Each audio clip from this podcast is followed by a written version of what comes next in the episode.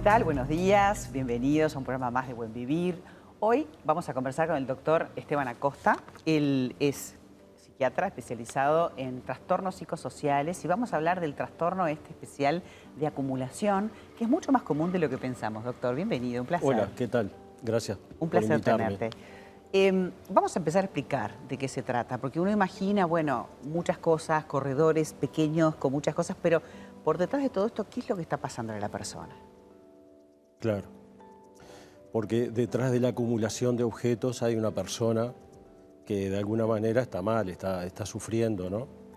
Este, básicamente, y, para atenernos a la concisión este, de los tiempos de la tele, lo que habría que decir es que eh, el mundo está lleno de objetos que cada vez son más accesibles y que entran a raudales a las casas y si uno no se desprende de ellos una vez que su vida útil cesó, cuando ya están gastados, obsoletos, rotos, inservibles, si uno no se desprende de ellos con celeridad, empiezan a, acumularse en la vivienda, complicando la habitabilidad de la, de la vivienda. ¿Qué le pasa a la persona es como que no quiere desperdiciar nada o tiene miedo a soltar, eh, no puede manejar el desapego. ¿Qué, es lo, ¿Qué es lo que pasa para que tenemos que tener todo y no soltar nada? Exactamente lo que vos estás diciendo, exactamente eso. Lo que sucede es que en función de, cosas de la vida, de, pérdidas que no han podido ser superadas, de, duelos que, no han sido correctamente elaborados y otras circunstancias fundamentalmente que se juegan fundamentalmente en el vínculo materno, eh, hay personas a las que les cuesta desprenderse y seguir. Eh, tú dijiste soltar, este, porque fíjate que el apropiarnos de las cosas, el adquirir, comprar, hacernos de ellas, eh, hay un regocijo en ello. Pero si no nos desprendemos de, de cosas, es como si le pusiéramos un tapón al resumidero de la pileta, ¿no? Eso empieza a acumularse hasta que en un momento se hace imposible la, la, existencia en la vivienda. Y el orden, ¿no? Y que el de repente orden, capaz la, higiene. Claro, ¿Mm? claro. Ahora, ¿estas personas se dan cuenta de lo que está pasando?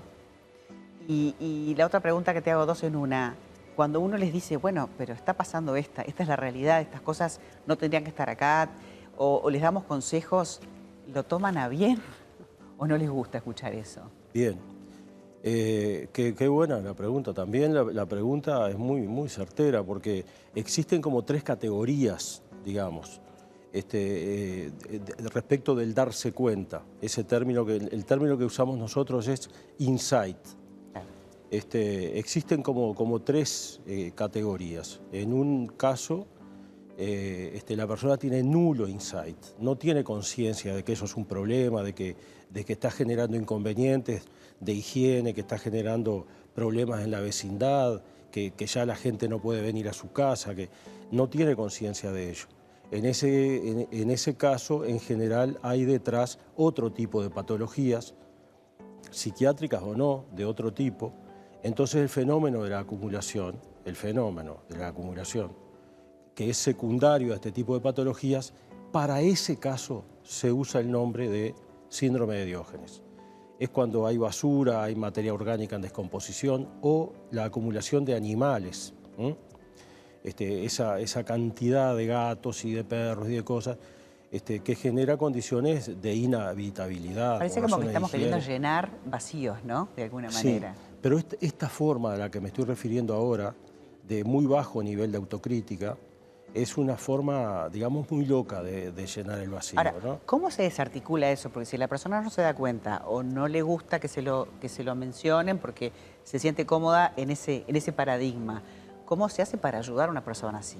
En ese caso al que me referí, que es el caso extremo, donde la persona no tiene autocrítica, no tiene conciencia de la situación y que le llamamos síndrome de Diógenes y que es el, menor número de los casos, aunque son los más llamativos, el tratamiento es el de la enfermedad de base y la evolución y el pronóstico es el del trastorno de base. En los otros casos, donde, donde la persona es, como todo el mundo, no tiene una estructura psicopatológica particular, este, entonces ahí sí se, se puede trabajar sobre el tema. Y bueno, yo me dedico a eso, tengo un grupo, lo, lo hago en grupo y lo hago en forma particular, digamos, individual, pero tengo un grupo que funciona desde el año 2011 donde abordamos colectivamente ese problema. Allí va la gente que admite tener un problema este, y bueno, y, ahí diseñamos una serie de estrategias para abordarlo y superarlo. Estamos hablando de guardar cosas que son inútiles o que, que es necesario de repente dejarlas pasar, dejarlas seguir su curso. Lo que pasa que es exactamente lo que vos decís y aún más que eso. El, objeto en sí se opone a la, a la creación fundamental que no, de nosotros mismos. Nosotros somos, todos nosotros somos creadores, creadores de los recuerdos. Y la presencia del objeto, la persistencia del objeto, cada vez más amarillo y más gastado y más, más polvoriento, eh, más sin sentido, porque es el fantasma del objeto, lo que el objeto alguna vez fue, la silla rota, el horno de microondas que le falta una tapa, o a veces sí recuerdos familiares, pero que desde el momento que, no circula entre nosotros, que no hay una mano que lo lleve, que no hay una boca que, que beba de esa taza, claro, entonces pierden sentido. Y se oponen a la construcción del recuerdo, que es lo que nos va a acompañar toda la vida para, que la construcción del recuerdo se ponga en marcha, es necesario la ausencia del objeto.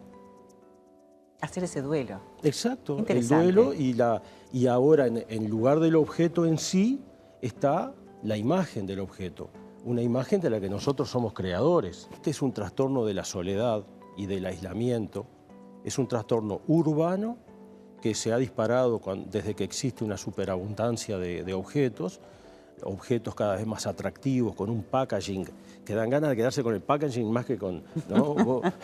Pasa. Este, claro, este... Eh, la caja en la que llega es fabulosa y te la guardás para guardar algo en esa caja, por ejemplo. Y antes tenía sentido eso, ya no tiene sentido hacerlo. Este, pero que tiene que ver con la soledad, con el aislamiento, este, pero además el fenómeno de la acumulación expulsa a los visitantes, la casa deja de ser un lugar sagrado donde recibir a la familia y los amigos. Y deja de ser funcional también. Y claro, claro, empieza a ser inhabitable, ¿no? Este, pero entonces quiero decir que eh, eh, durante la pandemia este, nos vimos obligados a adaptarnos a la vida en cautiverio, ¿eh? quédate en casa, se nos decía, y, de alguna forma, en mayor o menor medida, todos nos adaptamos a ello y bueno, y después ahora hay que salir. A mucha gente le cuesta salir y hay un cierto grado de aislamiento que aún persiste.